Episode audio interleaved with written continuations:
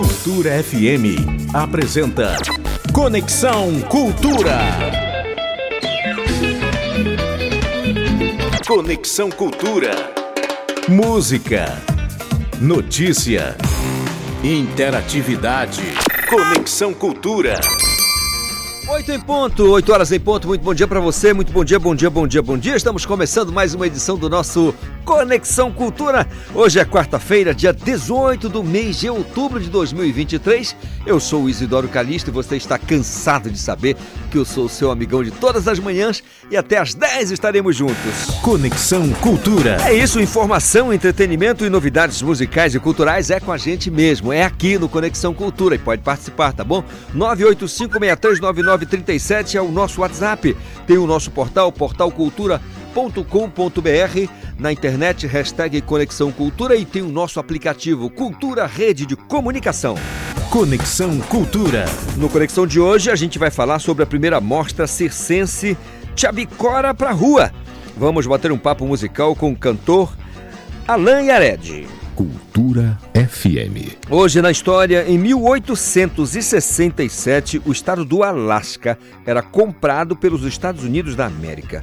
Hoje é comemorado o Dia do Médico. Conexão Cultura. Nossa conexão já está no ar na nossa Cultura FM, anote 93,7. Música, informação e interatividade.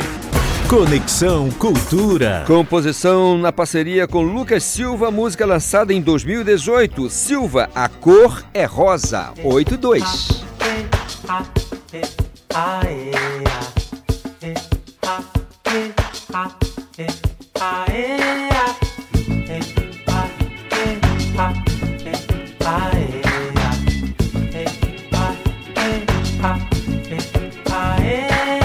Para abraçar o sol e fechar os olhos. Para falar de amor, deitar em seu colo.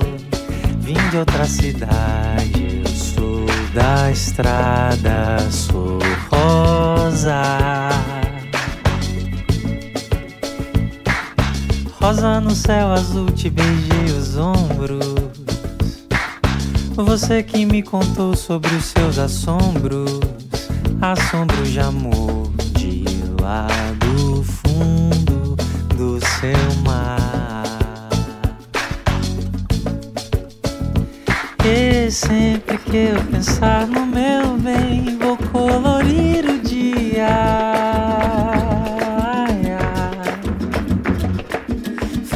Céu de rosa e ninguém vai duvidar da vida. Ai, ai, ai. Sempre que eu pensar no meu bem, vou colorir o dia. Ai, ai. Eu faço céu de rosa e ninguém vai duvidar da vida.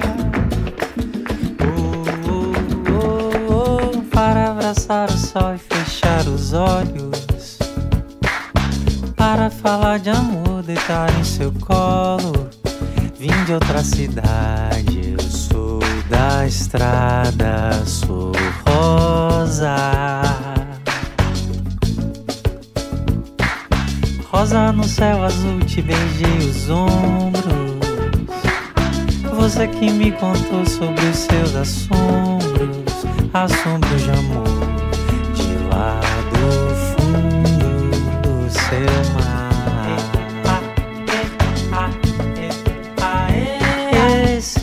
que eu pensar no meu bem, vou colorir o dia.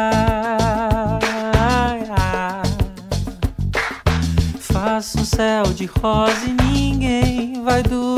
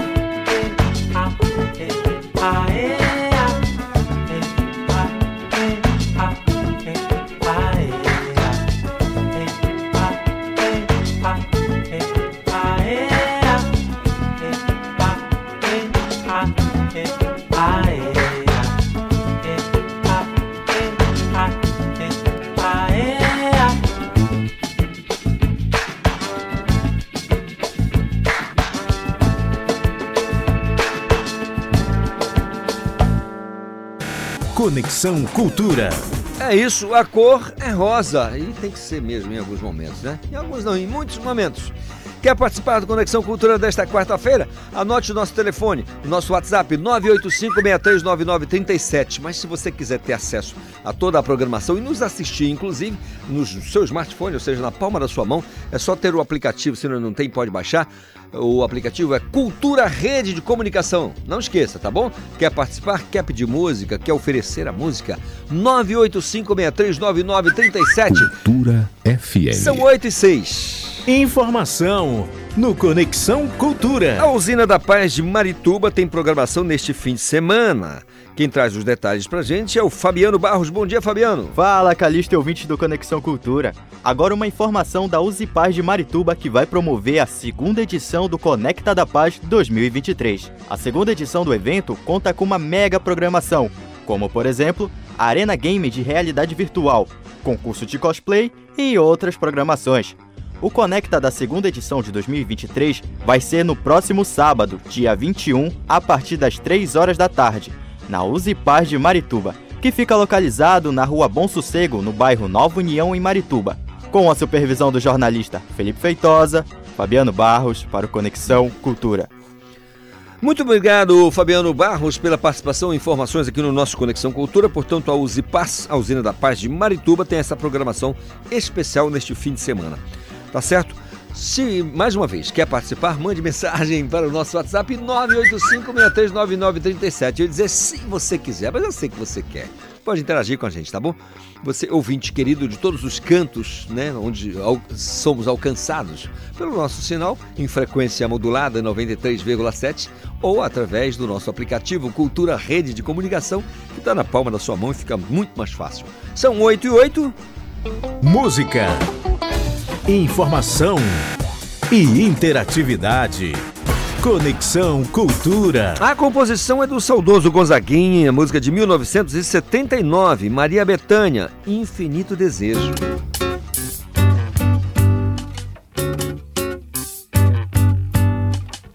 Ah, infinito delírio chamado desejo, essa fome de afagos e beijos, essa sede incessante de amor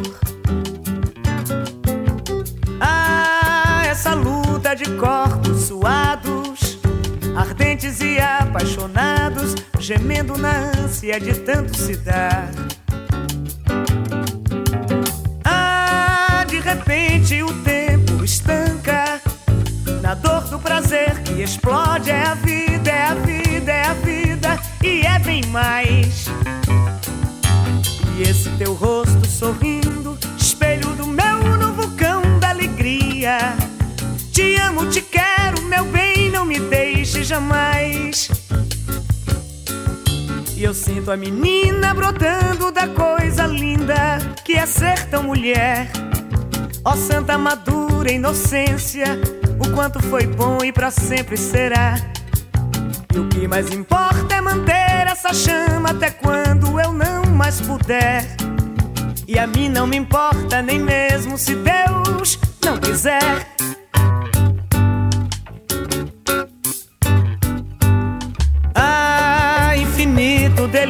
Chamado desejo, essa fome de afagos e beijos, essa sede incessante de amor. Ah, essa luta de corpos suados, ardentes e apaixonados, gemendo na ânsia de tanto se dar. Ah, de repente o tempo estanca na dor do prazer que explode é a vida, é a vida, é a vida e é bem mais. E esse teu rosto sorrindo, espelho do meu novo cão da alegria. Te amo, te quero, meu bem, não me deixe jamais.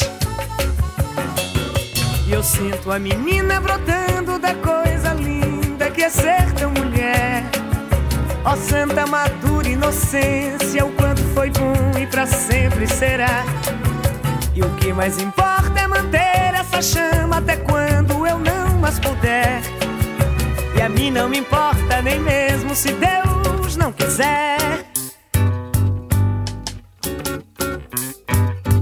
Conexão Cultura. São 8 horas mais 11 minutinhos, é isso. Tá aí o som da Maria Bethânia, Infinito Desejo, música de 1979. Faz tempo para Dedel, mas é boa que danada, né? São 8 e 11, vamos de informação. Olha, é, já está rolando aqui na capital o primeiro seminário de crítica cinematográfica, né? É, primeiro seminário de crítica cinematográfica na Amazônia Paraense. Isso vai até amanhã, esse seminário, na Casa das Artes, aqui na capital. Para dar mais detalhes, eu recebo aqui o professor, crítico de cinema, idealizador do evento, Marco Antônio Moreira. Se o Marc Blanc é o pai da física quântica, para mim o Marco Antônio é o pai do cinema aqui na capital. Marco Antônio, bom dia, tudo bem? Obrigado, amigos são muito gentis, né? tudo bem, Marco? E amizade longa, né? Tanto tempo que a gente se conhece e fico... agradeço pela referência. Na verdade, você é um cara que manja muito de cinema e ensina sempre pra gente. Queria que você falasse como surgiu a ideia de realizar o seminário. Olha, na realidade, assim, a, a, a, nós que gostamos de cinema, é, gost, gostamos de fazer ações culturais vinculadas a cinema. Eu, particularmente, sempre que posso, faço há muito, muito tempo. Claro, tivemos um período agora, né? Que tivemos que ficar quietinhos, né? A pandemia, que ainda não acabou, mas está sob controle. Então, não foi possível fazer algumas ações. Na medida que as coisas estão melhorando, a vacinação está fluindo, é, eu elaborei alguns projetos para esse ano, para 2024. E um desses projetos é esse seminário, Seminário de Crítica de Cinema. Na realidade, é, esse seminário veio de um incômodo, nasceu de um incômodo meu. Uma inquietação. Uma inquietação. Eu, a minha formação como crítico de cinema, como cinéfilo, como cinemaníaco, o nome que quiser dar, veio muito de assistir filmes e ler críticas de cinema. E aqui em Belém, nós temos uma belíssima história de críticos de cinema, né? Que durante anos, e ainda continuam assim, só que mudou, mudaram os formatos, né? Mas eu sou da época do jornal. Eu comprava, meu pai comprava jornal diariamente e a minha formação de cinema veio muito de ler críticas do meu pai, seu Alexandrino, que Deus o tenha, Pedro Veriano, Luzia Álvares, Arcir Castro. É uma turma que escrevia quase que diariamente, principalmente Pedro e Luzia. Então a minha formação veio muito de ler, porque, é, veja bem, a gente vai assistir um filme, claro, estou falando de cinema, isso serviria também para as outras artes, mas vamos ficar só no cinema. Você assiste um filme, é, você não entende um filme, por alguma razão né? Talvez a proposta do diretor você não alcançou, de algum modo tá faltando, faltou informação, alguma referência para você. Aonde é que você pode achar essas informações? Na crítica. Na crítica de cinema. Então, eu entendo que a crítica de cinema tem um, tem um papel, teve, tem e sempre terá um papel importante na formação de plateia. Nós não somos obrigados a saber de tudo, né? Sempre tem alguém que estuda, se dedica e compartilha sabedoria conosco. E hoje, claro, a crítica de cinema evoluiu não está mais só nos jornais, está nos blogs, na internet, nas mídias sociais, isso é muito interessante. Mas é importante, primeiro, qualificar essa crítica de cinema. Ela tem que ser mais bem argumentada, com mais referências. E quando você escreve, eu escrevo sobre o cinema desde meus 14 anos. Então procura fazer isso sempre, né? compartilhar uma ideia, uma interpretação minha com, com o leitor, com o espectador, enfim, com, com quem estiver interessado. E eu particularmente acho interessante quando o crítico está bem argumentado. Porque é, crítica de cinema não é uma coisa simples de eu gosto ou não gosto. É eu, eu gosto porque ou não gosto porque. Aí você defende uma ideia. Aí de repente você compartilha e isso pode gerar uma nova interpretação. Eu mesmo, quantas vezes já li críticas de cinema que mudaram a minha percepção. Olha, poxa, eu não prestei atenção nisso aqui. De repente o Dr. Pedro, Luzia, fora, além do, de críticas do Brasil, né? Estou me referindo a Belém, mas tem outros, muitos outros então, eu acho que é importante valorizar essa atividade então, da, do então, pensamento crítico. Então, entendeu? o objetivo central do, do, do, primeiro seminário é formar essa? Não, na verdade, é que sim, a formação de plateia, valorizar quem pensa o cinema. O cinema pensa, hum. ele nos faz pensar. Então, se ele nos faz pensar, a gente tem que pensar nele também. Uhum. E pensar com mais argumentação. Então, um dos objetivos do seminário, porque na realidade o objetivo do seminário é, ele foi feito para o público, né? Eu entendo que quando você escreve, quando você faz uma ação cultural, você faz para as pessoas. Então não é só um, uma questão interna, é uma questão mesmo de compartilhar. Então, os objetivos do seminário, é valorizar a crítica de cinema, estimular o estudo do cinema, estimular a cinefilia. Eu gosto muito dessa definição eu vejo a diferença entre o cinemaníaco e o cinéfilo. É? O cinemaníaco, eu acho que todos nós nascemos cinemaníacos, né? adoramos cinema.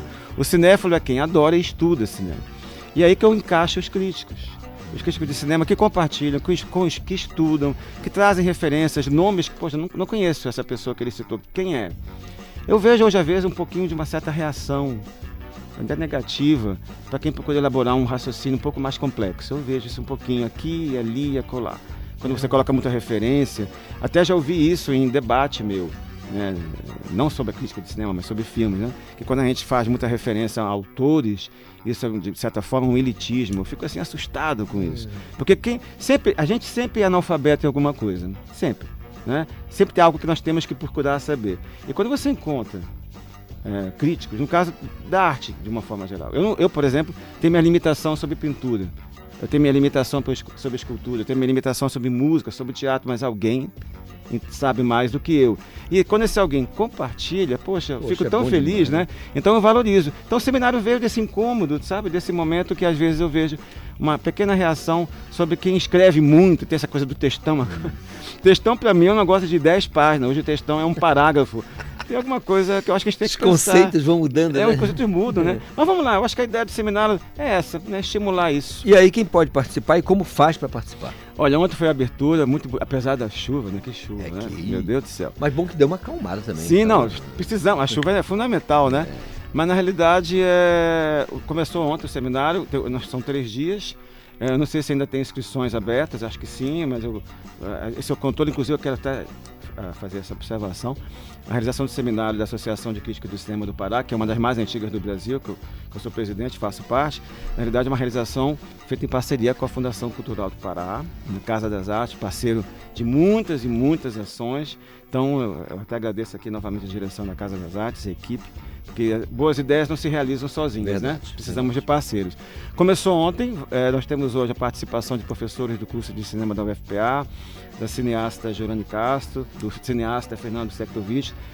É uma, hoje o tema da palestra é bem assim, complexo, né? Cinema. Para quê, por quê e para quem, né?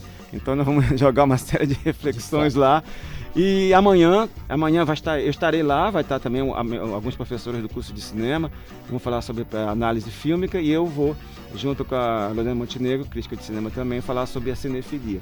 Então, um seminário feito com muito carinho, né? feito para as pessoas, para compartilharmos, gerar ideias. Então, eu ficaria muito feliz se gerar isso. Eu quero gerar ideias. Eu acho que é isso que a gente tem que fazer. Às vezes os debates hoje são tão polêmicos, É, são tão é agressivos, né? Não é o caso. É, vamos tocar uma ideia? Vamos.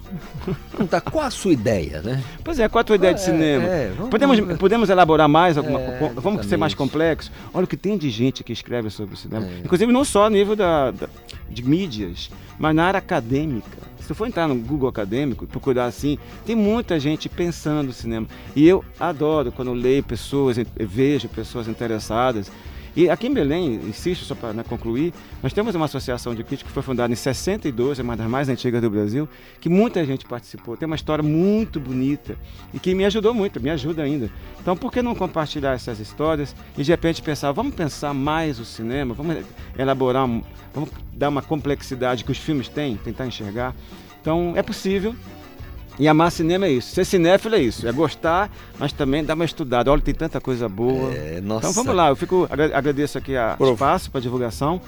Na, Mas- casa, na e- Casa das Artes, horário só para. É. O, o horário lá é. É 18h30. 18h30, Nós né? estamos indo até mais ou menos 22 horas. Olha só. tem- é, quando começa a falar sobre cinema, não tem jeito, né? É verdade. É. Mas eu queria que a ideia do seminário ficasse o ano inteiro, entendeu? Inclusive a ideia minha é que esse seminário aconteça anualmente. Vamos torcer isso seja possível. Professor Marco Antônio Moreira, muito obrigado pela vinda ao Conexão falar Eu exatamente desse seminário que é sensacional. Tenho certeza que a galera vai curtir muito. Dia maravilhoso do senhor, tá bom? E eu agradeço até porque eu sou um ouvinte da rádio, além de ser cinemaníaco, sou amante de rádio também. Adoro rádio, vivo rádio. Maravilha, viva o rádio. 8 e 20 Música, informação e interatividade.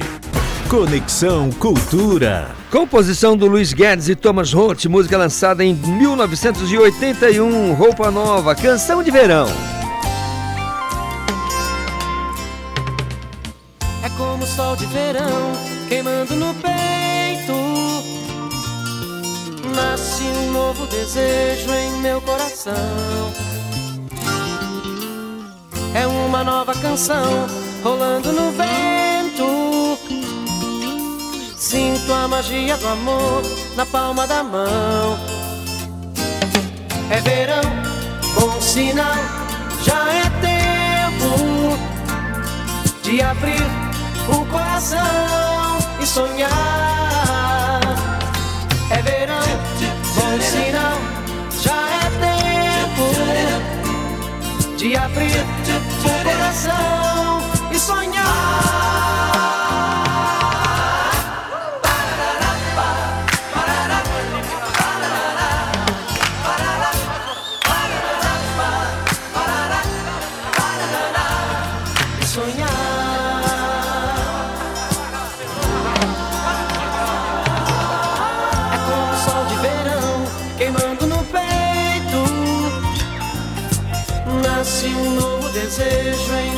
Coração. É uma nova canção rolando no vento. Sinto a magia do amor na palma da mão. É verão, bom sinal, já é tempo de abrir o coração e sonhar.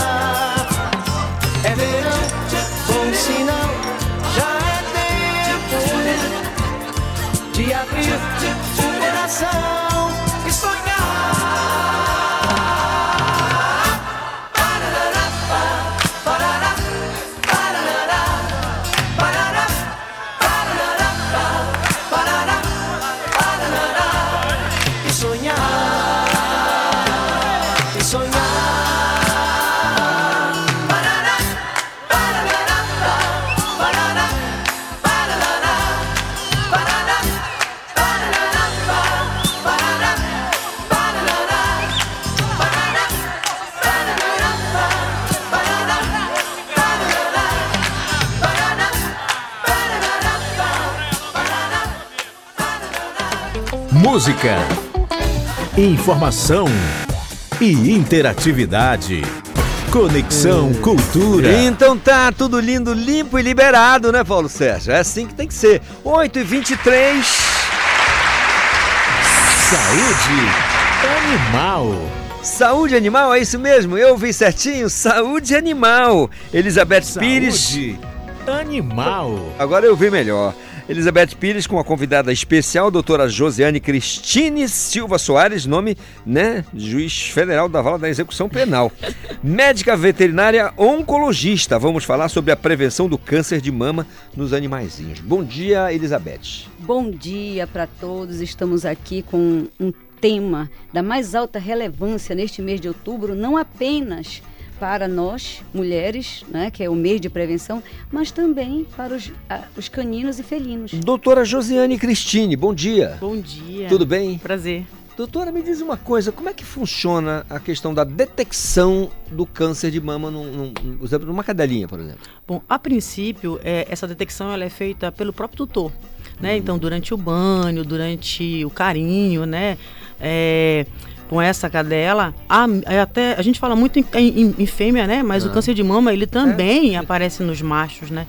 Então A é super é menor, é né? menor, 1%, mas hoje a nossa casuística Belém ela é bem alta, é, por conta talvez do número de profissionais já dentro da área da oncologia.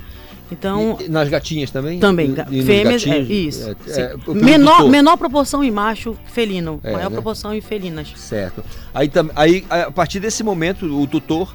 Agora, é, é é comum, tem uma- um, um histórico de, de, de tutor que detectou? um- Sim, sim, sim. A grande maioria, ele detecta como se fosse uma bolinha, né? Então, essa, essa primeira né, é visualização ou palpação. E aí, ele precisa, nesse momento, independente do tamanho, isso é o mais importante, independente do tamanho, é procurar né, um profissional. A, a grande maioria procura, né, de imediato, um profissional da clínica médica, que também tem essa habilidade profissional de avaliar e de, e de já começar a fazer um pré-diagnóstico. Agora, deixa eu apertar o santo da Elizabeth. Por que, que você convidou a doutora Josiane, que é médica veterinária oncologi- oncologista? Assim, alguma razão especial, não só por causa do, do- em função do mês, mas no dia a dia, o que você sabe sobre a... É porque é, o que a doutora acabou de falar é algo extremamente comum. E muitas pessoas acham que pode ser um sinal, né? Não tem esse conhecimento para perceber que isso é um estado de uma situação de alerta. Está dizendo, olha, isso daqui não é comum na mama do animal, né? E quanto mais cedo você procura um oncologista, e esse foi o motivo pelo qual eu trouxe a, a, a doutora Josiane, pela competência dela, pelo trabalho que ela desenvolve dentro dessa área, para orientar os nossos ouvintes em relação a isso, né? A senhora é médica veterinária oncologista. Aí tem a, é, a cirurgia, existe uma cirurgia, no Sim, caso... a, a princípio, é, a primeira parte, que é o que a gente precisa realmente fomentar muito, Ah. é a, o diagnóstico. Tá? Então, por exemplo, independente do tamanho. Então, se você vê um nódulozinho, como a doutora eh, Elizabeth falou, ó, um sinal, aquele, aquela, aquela lesão existia naquele, naquele animal desde bebê, ele nasceu com aquilo, então primeiro alerta. Se ela não existia, eu preciso saber quem é. Então, existe primeiro a questão do diagnóstico, né?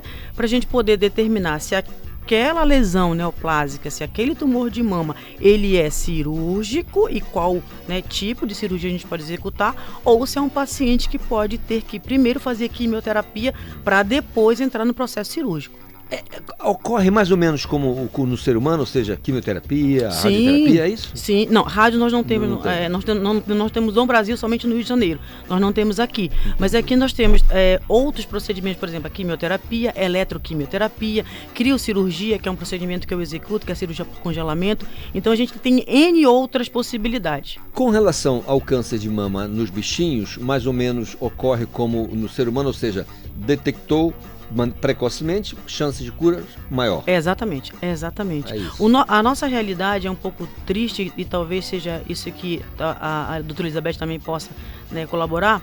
É, a, nossa, a nossa situação ainda é aquela situação assim: é, nossa, tem, tem uma lesão, eu quero que tire.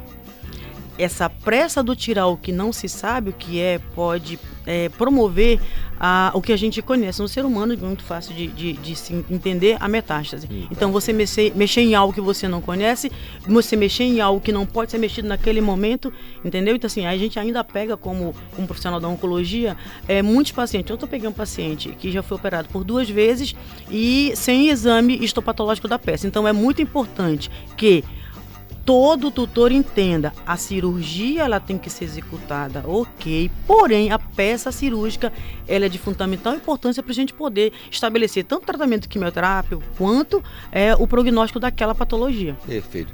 Esclarecendo, metástase se trata de espalhar, né? Doença sistêmica, é isso. Saiu daquele local onde teoricamente está sendo visível, né, visibilizado, e foi para um local é, escondido. A grande maioria dos tumores de mama, eles fazem metástase em osso, no pulmão e sistema nervoso central. Então, a gente ai- ainda também precisa, antes de determinar esse procedimento cirúrgico, avaliar se já não existe metástase no momento do diagnóstico. Por isso que eu preciso do diagnóstico. É parecido em- quando se trata de metástase? É parecido com o do ser humano? A, a cadela, a cadela é um modelo experimental da, da medicina humana para tumores de mama em mulheres.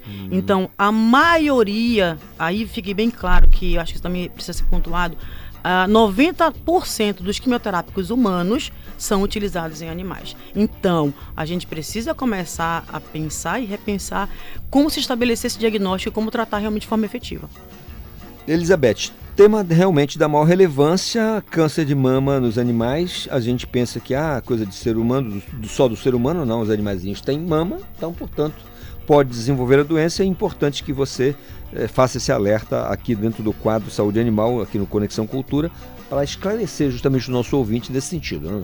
Sim, e é, é fácil de detectar, né? Como a própria doutora está falando aqui, a, palpa- a palpação, tanto das fêmeas como dos machos, pode levar a um diagnóstico precoce, tratamento. Isso vai significa dizer que esse animal ele não vai entrar em sofrimento, que é isso que a gente se preocupa, né? Então, é outubro rosa e vamos cuidar dos nossos pets. Maravilha. Elizabeth, muito obrigado pela vinda ao Conexão, como sempre, como de costume, toda quarta-feira. Doutora Josiane Cristine Silva Soares, médica veterinária e oncologista, muito obrigado pela Obrigada, colaboração. Obrigada. Um Foi ótimo prazer. dia, tá bom? Obrigada. Um grande abraço a todos. Maravilha, são 8h30, intervalo, eu volto correndo. ZYD 233, 93,7 MHz. Rádio Cultura FM, uma emissora da Rede Cultura de Comunicação. Fundação Paraense de Rádio Difusão, Rua dos Pariquis, 3318.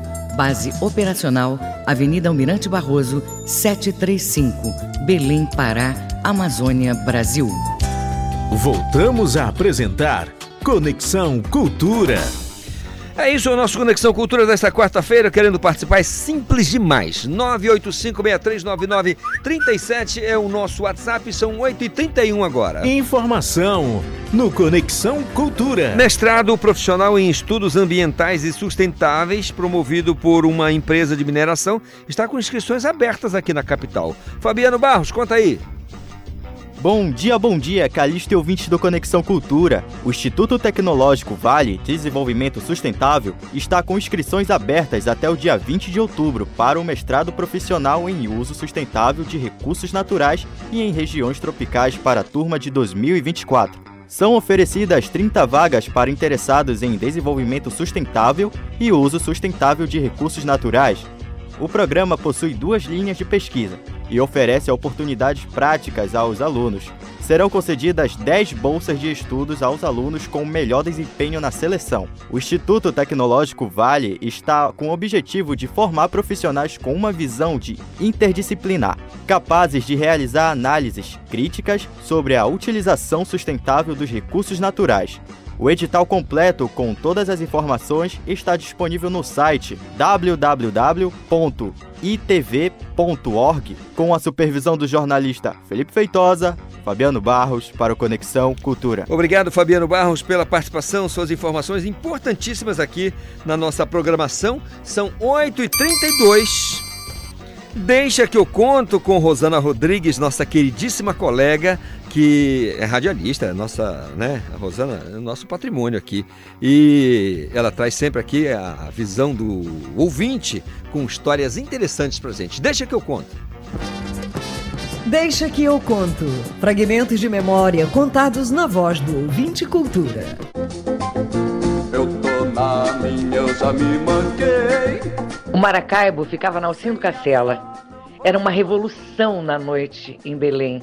Magnífico. Walter Bandeira praticamente se apresentava quase que todos os dias.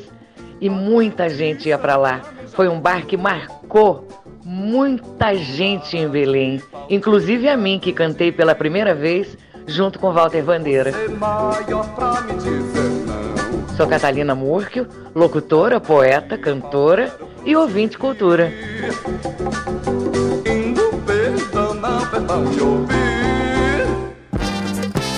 Deixa que eu conto. Fragmentos de memória contados na voz do ouvinte cultura. Conexão Cultura. Maravilha, 8 horas mais 33 minutos. Música, informação e interatividade. Conexão Cultura. Aí a composição do seu Jorge, Gabriel Moura e Pretinho da Serrinha, música lançada em 2007. Seu Jorge, Burguesinho, 8h33. Olha que beleza. Toda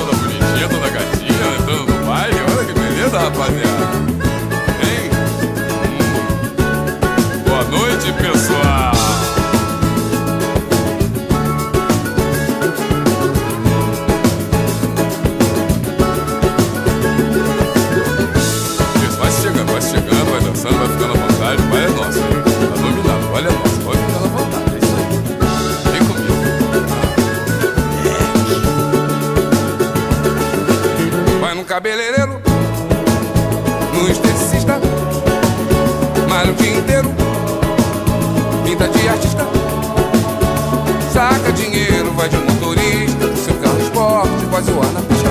Final de semana, na casa de praia, só gastando grana, na maior gandaia. Vai pra balada, no sapato estaca, com a sua tribo até de madrugada. Burguesinha, burguesinha, burguesinha, burguesinha, burguesinha. Só no filé.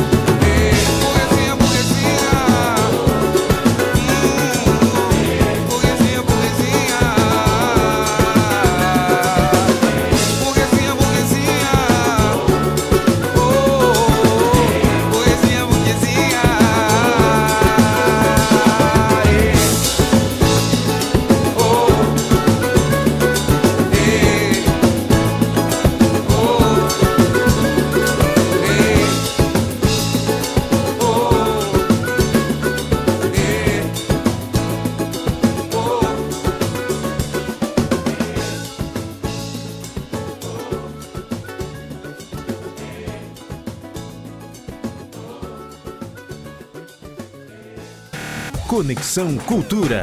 É isso, o nosso Conexão Cultura desta quarta-feira. Deixa eu mandar um abraço aqui pro Mark Bryan, lá de Tucuruí. Diz, Calixto, bom dia, boa quarta-feira. Sempre ligado em to todas as manhãs aqui na Rádio Cultura, ouvindo Conexão Cultura, em Tucuruí, cidade da energia, né, gente? Lá em Tucuruí, região sudeste do estado do Pará. Aquele abraço a todos os ouvintes de Tucuruí que nos dá o carinho da audiência. Que legal, bom demais ter vocês aqui com a gente na programação da Rádio Cultura FM. São 8h38. Música, informação e interatividade. Conexão Cultura.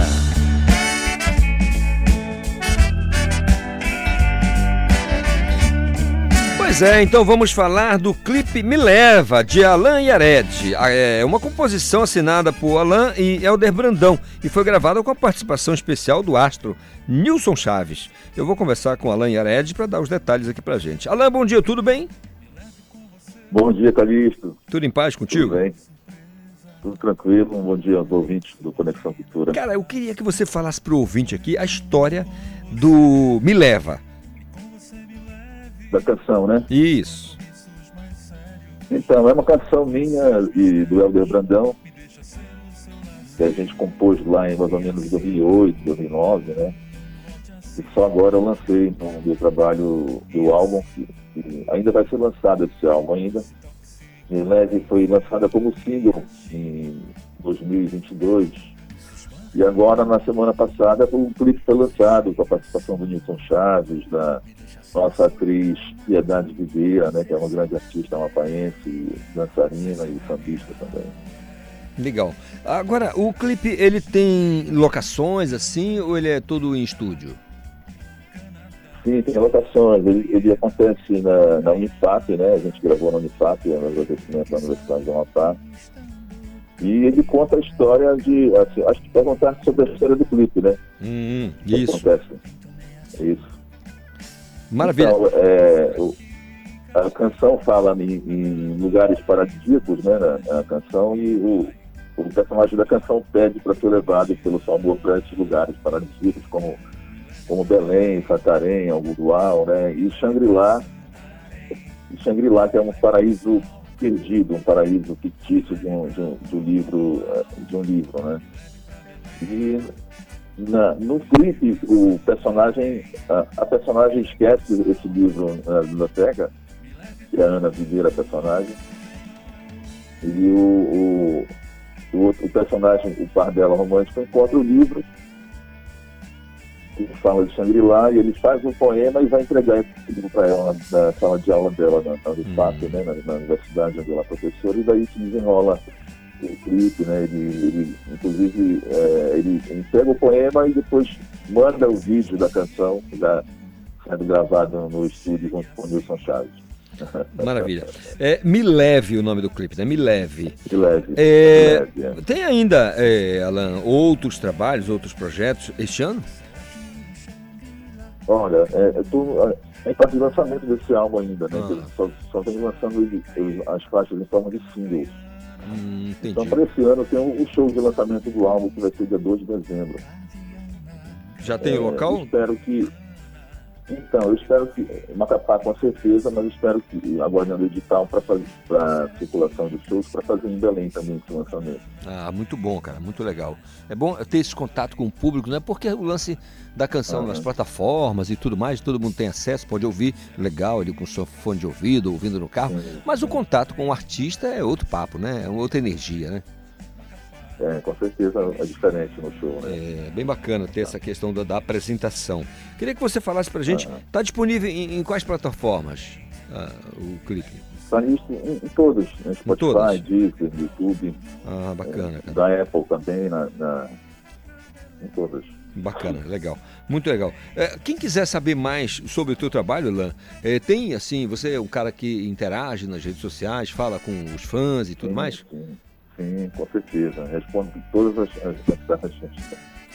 As pessoas podem me encontrar nas redes sociais, é, arroba alanyared.oficial. Hum, Esse Yared é Y-A-R-E-D. Eh, Vou fazer o seguinte: eh, a gente quer é, é, ouvir a música é, me, Me Leve e depois a gente volta a falar. A gente segue o papo, tá bom? Beleza, então, cara. Então aguenta só um pouquinho que a gente vai ouvir. Me Leve, Alan Yaredes.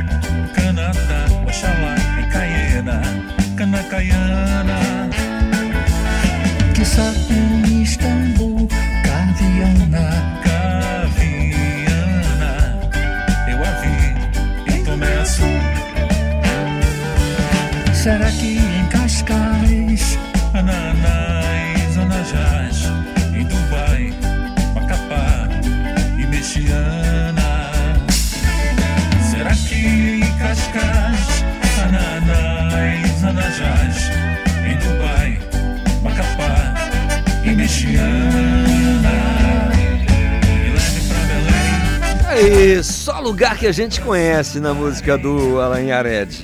Me leve. Muito bom, Alan, muito bom. Se tiver algum defeito, com certeza esse defeito tá nos meus ouvidos, tá bom?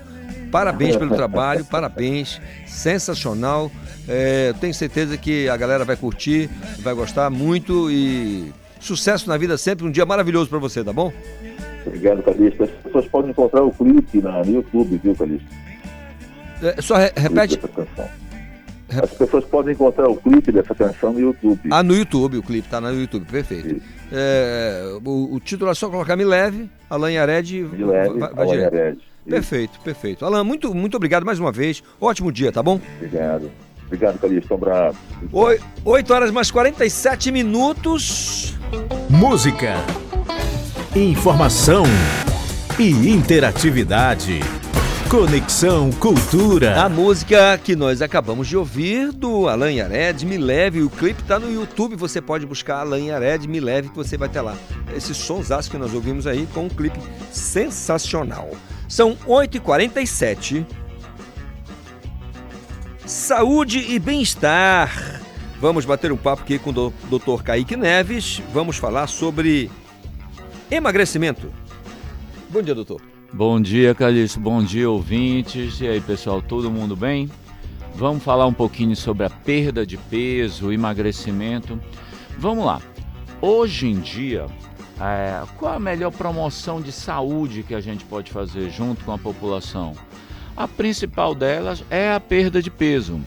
O emagrecimento, a gente sabe que a longo prazo, e ele está relacion, é, diretamente relacionado com as principais doenças, doenças que causam mais mortes, que a gente causa, tem mais óbitos, seria hipertensão, diabetes, as doenças cardíacas isquêmicas, AVCs, todas essas estão diretamente relacionadas à perda de peso.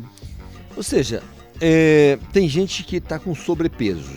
Né? Correto. Sobrepeso. É diferente de uma pessoa que está com obesidade mórbida, uma obesidade difícil, complicada, que aí já tem, às vezes, até um processo cirúrgico, né? Isso, sem dúvida. Mas com o, o, o por exemplo, a, o, um pouquinho acima do peso, você pode a melhor maneira para fazer esse corte e ficar num, num, peso legal, ideal, doutor? Olha, o que me chamou a atenção nos últimos tempos foi que já existe uma medicação é, vendida bastante no Brasil, que é o Ozempic, a semaglutida. É uma medicação que são análogos de GNP1. Essas medicações elas têm sido usadas por várias pessoas e até com a pessoa não da obesidade, mas com sobrepeso. Isso acaba gerando uma automedicação na questão da população. E é isso que você está falando, às vezes. Nem toda pessoa vai ter indicação de usar aquele determinado tipo de medicação. Qual é o ideal? O ideal é uma combinação, até porque são medicamentos, Calixto, caros. Às vezes a pessoa vai na farmácia, compromete um pouquinho o orçamento da família, tudo, achando que aquele é, remédio vai ser um milagre, vai resolver o problema dele com sobrepeso, com obesidade. Mas não, o processo inteiro é uma mudança de hábitos de vida, uma adaptação. Essa pessoa tem que entender que nesse processo a atividade física é fundamental. Ela tem que aprender como comer melhor.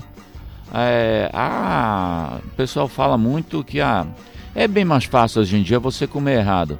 Vamos lá, quando a gente vai no supermercado, você foi para comprar um material de limpeza. Quando você está indo no carrinho, no caixa, o que, que tem no caixa para vender do lado, Calixto? Chocolate, refrigerante, sorvete. Então. Mais próximo do caixa, fácil de pagar, tá tudo Fácil de pagar, mais à mão. Então, se a gente se deixar levar, o comércio em si, tudo isso contribui para a gente ter esse sobrepeso, para a gente levar uma vida não tão saudável. Até a mensagem publicitária é subliminar, né? A criança ela recebe aquela mensagem, muitas vezes naquela mídia ali tem uma mensagem subliminar, coma, coma, né? A criança já. Se a gente for pensar, não vai ter uma propaganda do brócolis. Né? Não vai, não vai. com não a vai. criancinha feliz, nada. Tem com um todinho, tem com ela comendo um chocolate. Eu acho que é mais interessante e vende mais, né? Verdade. Agora, eu me lembro daquela, daquele período que era sibutramina, não sei, era um negócio horroroso. Isso. Que causava, inclusive, mortes, né? Essa é a grande evolução no, na, em relação às doenças para o emagrecimento. A sibutramina, por exemplo, era uma medicação onde faz uma redução do apetite, mas com um comprometimento cerebral, a pessoa fica mais nervosa, fica com insônia, é muito, é, tem suas contraindicações, o paciente hipertenso não deve usar, pacientes com algum transtorno psicológico também não devem usar. E são medicações que vêm caído por terra. Por quê? Você até perde o peso mas até porque o processo de peso são duas etapas: a perda de peso e principal, a manutenção, manutenção dessa perda.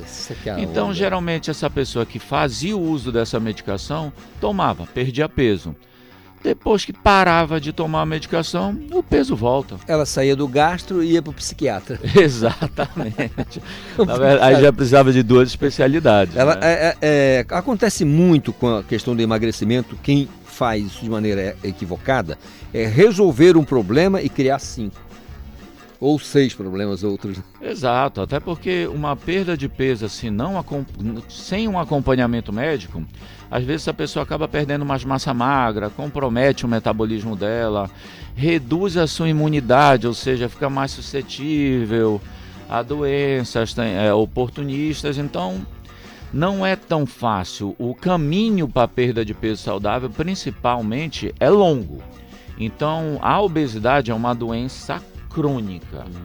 Uhum. Um tratamento agudo dela geralmente não dá o resultado esperado, né? Então, tem que combinar e tem que fazer com calma. Doutor Kaique, é, tem os antônimos, né? Antônimo de alto, baixo, antônimo de rico, pobre. O antônimo de gordo é magro. Então, assim, é, acho que o mais correto, o mais adequado seria dizer você precisa perder peso, ao invés de dizer você precisa emagrecer. Perder peso, ou seja, o sujeito é magro, não parece ser uma coisa boa. Ele tem que estar no peso legal, né? Justo, justo. Nisso entram as classificações, né? A questão de MC tudo. Mas realmente, quando você fala mais do perder peso, você está se referindo mais à gordura. É. Aí tem esse entendimento. O emagrecimento em si já é o processo inteiro, né? Mas o o paciente tem que ter uma avaliação médica, tem que ter um entendimento que a longo prazo, por isso a gente está falando de uma doença crônica, ele vai vir a desenvolver dislipidemias, que são os colesteróis elevados, triglicerídeos, é, diabetes, hipertensão, doenças cardíacas, contribui demais a questão da obesidade. Então tem que cuidar hoje para dar certo amanhã. A longevidade ela está diretamente relacionada é, com essa questão do peso. A gente vê as pessoas chegando numa idade mais avançada, a pessoa que se controla, mantém uma boa assim, atividades físicas periódicas, diárias e essa manutenção do peso. Doutor Kaique, para encerrar, eu queria que o senhor comentasse para a gente é, essa comparação que a gente vai fazer aqui. Emagrecimento e nutrição. O sujeito não pode estar magro e desnutrido, né? Perder peso e ficar desnutrido, né? Sem dúvida nenhuma. Até porque a desnutrição, ela está relacionada mais a uma carência. Então essa pessoa está fazendo uma alimentação carente de vitaminas, carente de fibras, carente de proteínas, que vão o, o ideal é a combinação de todas, né? Quando a pessoa come bastante fibra, o intestino funciona melhor. Quando a pessoa come mais proteínas, ela melhora a relação da massa magra dela no corpo. Então, tem uma grande diferença. Eu acho que na maioria das vezes essa carência se dá às vezes pelo baixo poder aquisitivo é, e volta a história lá. O que, que é mais barato, o que, que é mais comercial? Você vender um miojo que tem um valor nutritivo não tão bom ou você vender um nutriente melhor, um brócolis, uma couve, uma carne de melhor qualidade, um frango. Doutor, como é que o senhor avalia essa coisa da propaganda, como o senhor acabou de dizer aqui, que é mais fácil comer errado, é mais fácil alimentar errado do que certo. É um, um, uma coisa mais popular que se diz. Mas por que, que é assim e, e não é com outros detalhes? Por exemplo, por que, que todo mundo compra o material de limpeza correto, a roupa correta, e por que não comprar a alimentação correta, né? Não ah, meio louco, é, né? é um pouco é um pouco engraçado até porque quando a pessoa vai comprar um material de limpeza, alguma coisa, por exemplo, você olha com calma, você pega o produto, vê o de melhor preço, vê o com melhor cheiro. Na alimentação não, às vezes as pessoas vão muito pelo preço. E um detalhe, se a gente pegar o iFood, que o iFood é o mais assim, é o meio de alimentação hoje em dia que cresceu mais, né? Que é a comida em casa, até pelo período recluso que a gente viveu. Hum. Se você abrir a página lá, abrir o aplicativo, é lógico, o que está em destaque? Hambúrguer, pizza, é, alimentações mais rápidas, com os preços, às vezes, um pouco mais atrativos. Mas lá no iFood tem também alimentação saudável. Você consegue comprar um frango salada. grelhado, uma salada, tudo. E às vezes com preço até melhor. Porque vamos convir, um exemplo até para o pessoal que está ouvindo a gente em casa. Você entrar ali no iFood, vai comprar uma um lanche daqueles que vem um hambúrguer, a batata frita e o refrigerante, uns 40 reais talvez. Por aí. Vai, procura lá um franguinho com um arroz, uma salada, gasta uns 20, às vezes você gasta metade. Então a opção existe. Ela está um pouquinho mais escondida por questão é, comercial, tudo. Verdade. Mas na adaptação, nesse processo, nessa mudança de estilo de vida, se a pessoa procurar com calma, ela consegue. Aí entram os marqueteiros, né, doutor? Por que, que o ovo da galinha vende mais que o da pata? Ela faz barulho quando, faz, quando põe o ovo, né? A pata fica quietinha.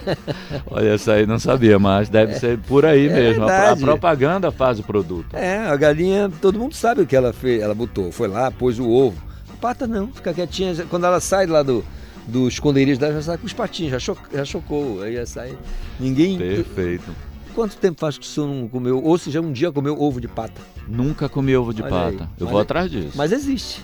Tem? Tem, tem. E é bom? pata. É bom, nutritivo. Perfeito. Agora a questão é que. Mas logo depois do Círio Carlos, como eu vou achar um pato?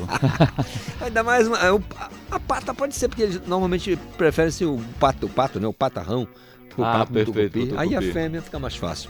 Doutor Kaique, então, o emagrecimento foi o nosso tema de hoje. Eu tenho certeza que chamou a atenção de muita gente, porque perder peso, emagrecer um pouquinho, faz bem para a saúde, mas tem que ser feito com responsabilidade, não é isso? Perfeito. Isso aí é um método de prevenção. Bora prevenir, bora viver mais.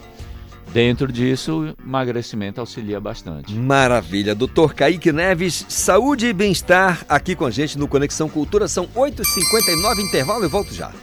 93,7 Cultura FM.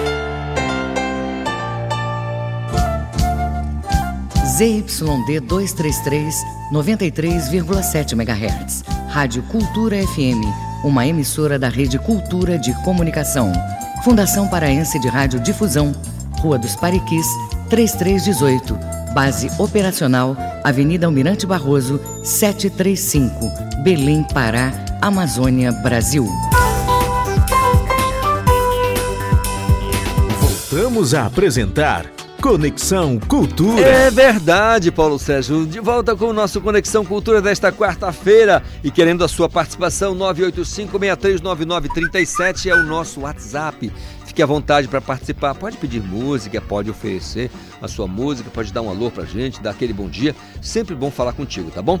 Olha, em 1976, o alagoano Djavan entrava no estúdio da gravadora Odeon pelas mãos do produtor Aloísio de Oliveira, o cara que produziu de tudo na música brasileira, de Carmen Miranda a Tom Jobim.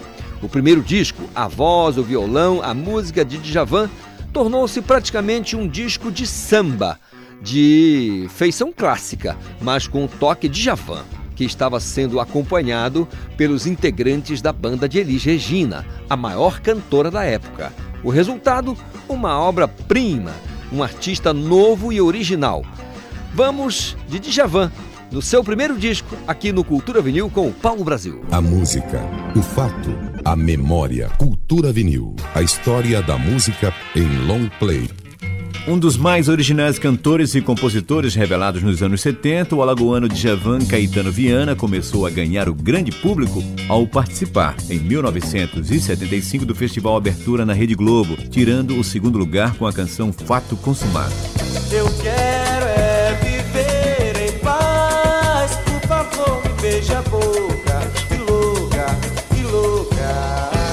Seu primeiro álbum editado no ano seguinte pela Som Livre, a voz, o violão, a música de Djavan, foi grande sucesso de crítica e de público. Eu vou mudar de profissão, eu vou ser cantor.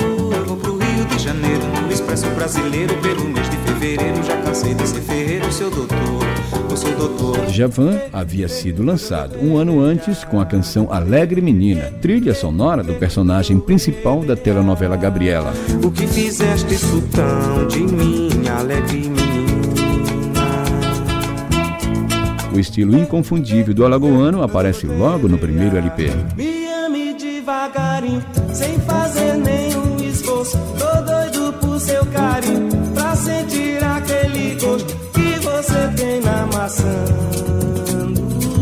Em Para-Raio, Djavan mostra logo seu domínio com samba sincopado. Descalço num pequeno espaço, deitado em quarto crescente, pálido, cálido, espírito ausente, calado de corpo fechado. Não houve quem resistisse à graça de Maria das Mercedes, linda como um beija-flor. Tenho a namorada viva no interior.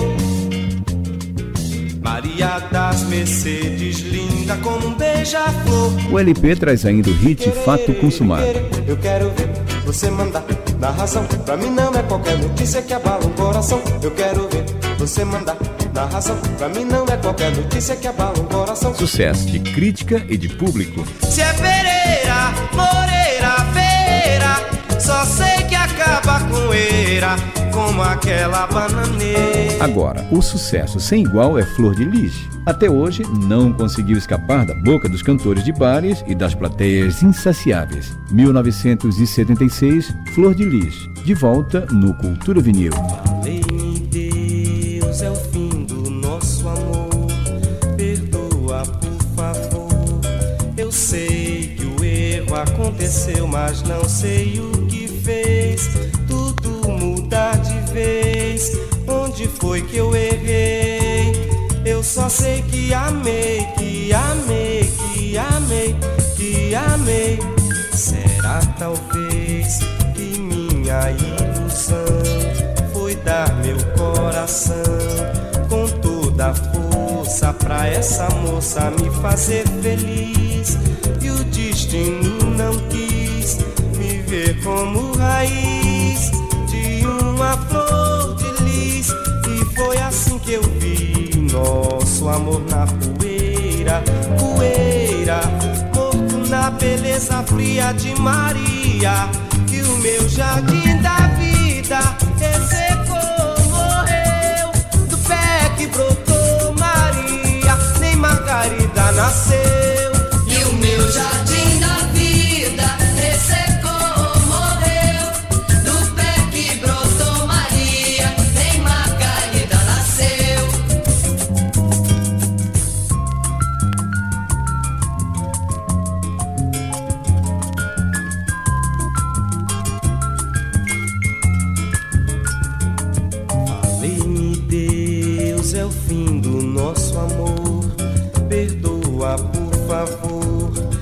sei que o erro aconteceu, mas não sei o que fez. Tudo muda de vez. Onde foi que eu errei? Eu só sei que amei, que amei, que amei, que amei. Será talvez que minha ilusão foi dar meu coração com toda a força pra essa moça me fazer feliz. E o destino não quis me ver como raiz de uma flor de lis. E foi assim que eu vi nosso amor na poeira, poeira, morto na beleza fria de Maria. E o meu jardim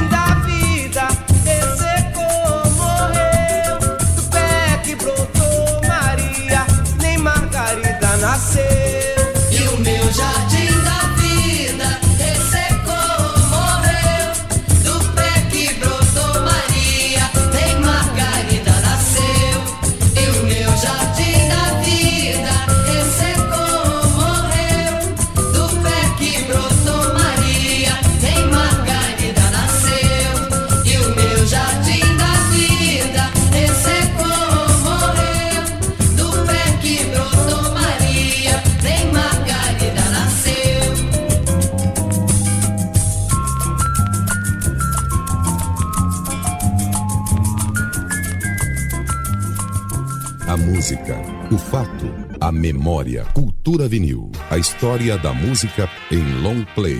Produção e apresentação, Paulo Brasil. Conexão Cultura. Aí o trabalho do Paulo Brasil destacando Djavan no Cultura Vinil, o melhor da música em long play. Tudo que o Djavan cantou é verdade, menos que farinha boa é que a mãe dele mandava lá de Alagoas. Essa não colou. Porque farinha em Alagoas não existe, meu amigo. Farinha é no Pará. Farinha baguda. Aquilo que se faz em Alagoas, eu não sei nem o nome. Mas aí, mas o resto tudo é bom, tá? Djavan é um cara realmente extraordinário. 9 e 7, Paulo Sérgio. Quadro Mulheres que Empreendem. Pois é, Mulheres que Empreendem é do quadro de da Associação das Mulheres Empresárias da Associação Comercial do Estado do Pará, tá bom? Conselho da Mulher Empresária da Associação Comercial do Estado do Pará.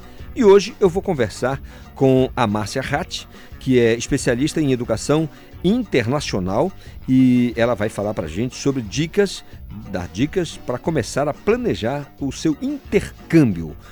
Márcia, bom dia, tudo bem? Bom dia, bom dia. Tudo em paz com você? Tudo em paz, graças Quando a gente fala de intercâmbio, a turma pensa logo, eu vou ficar no Canadá durante cinco meses. Não é bem assim não. né? Não, o Canadá é uma das opções, né? Mas não é a, a única. Nós temos aí para o mundo inteiro. Então, o Canadá, se a pessoa quiser ir, inclusive, para aprender inglês e francês ao mesmo tempo, é possível bilíngue o também. país, né? É. é. É, metade do país fala francês. Exatamente. Na- na- no- que é um país da América do Norte, é só para localizar o nosso ouvinte aqui. É, Márcia, uma grande dúvida hoje que se tem, que a, a moçada tem, não só os jovens, porque o intercâmbio não, tá, não é só para os jovens, mas qual é uma grande dúvida que você encontra no dia a dia com relação ao termo intercâmbio? Primeiro que assim, intercâmbio já não tem mais idade, né? Há uns anos atrás a gente tinha só é, praticamente para adolescentes e hoje em dia, a partir dos quatro anos de idade, você já consegue fazer junto com a família esse intercâmbio, principalmente para essas crianças que é, os pais investem em escolas bilíngues aqui no estado. Então é importante ele já pensar nesse planejamento. Uma das grandes dúvidas é, é com relação à credibilidade da agência. Então, quando nos procuram, eles sabem que o STB tem mais de 50 anos no mercado. Aqui em Belém, nós estamos há muitos anos, eu estou à frente do STB já há quase seis anos. E essa credibilidade de você eh, ter a tranquilidade de saber que alguém vai estar 24 por 7, como eu digo, porque eu, eu forneço o meu WhatsApp pessoal para que eles fiquem tranquilos ao longo do, do período do intercâmbio deles, seja de um ano, dois anos, como os de pós-graduação que a gente tem. E aí, quando eles nos procuram, muitos não sabem o que é intercâmbio. Por incrível que pareça, algumas pessoas dizem assim: eu posso fazer intercâmbio, eu moro aqui em Marabá e quero ir para Belém? Não, não é esse dá, tipo de né? intercâmbio que a gente faz.